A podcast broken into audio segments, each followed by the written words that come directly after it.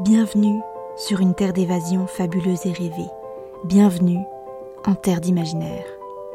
Ici, vous posez le pied sur un territoire inconnu qui ne demande qu'à être exploré. Découvrez chaque semaine une histoire courte, une nouvelle ou un conte qui vous fera voyager la tête dans les étoiles tout en conservant vos pieds sur terre. Découvrez aujourd'hui l'histoire du château délicieux le roi Boulard s'ennuyait terriblement dans son château. Le royaume de Fade était incroyablement tranquille et peu surprenant. On y dégustait des plats sans aucun goût, les discussions y étaient tout aussi plates et sans saveur, et les loisirs on ne peut plus assommants. Roland le malicieux entendit parler de ce roi en souffrance et de son peuple à l'abandon et décida de venir faire une proposition des plus alléchantes. Il arriva donc au château les bras chargés de présents bien particuliers. Voyez-vous, Roland le malicieux était un magicien des bonnes choses, un amoureux des délices, un artisan du bonheur. Roland le malicieux ouvrit une malle devant le roi, qui en resta bouche bée. Jamais il n'avait vu tant de couleurs et de mets si appétissants. Le roi voulut immédiatement tout goûter et se remplit la panse jusqu'à en avoir mal. Les bonbons à la pomme d'amour coulaient dans sa gorge telle une rivière sucrée. Les chocolats pralinés fondaient sur sa langue en un torrent de plaisir, et les chamallows aux fruits de la passion étaient tels des nuages dans sa bouche. Il était en extase. Il dévora tout ce qu'il put, fut malade pendant trois jours, et rappela Roland à la cour. Il n'avait jamais été émerveillé de sa vie, et les présents de Roland l'avaient transformé.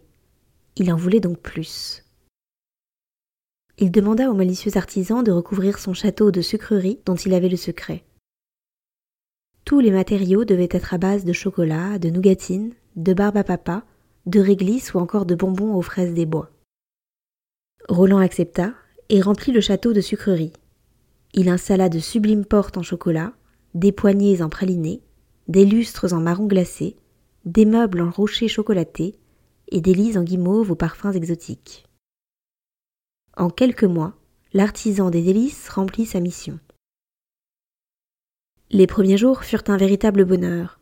Le roi s'empiffrait jour et nuit et se délectait des couleurs et des saveurs qui avaient rempli son château.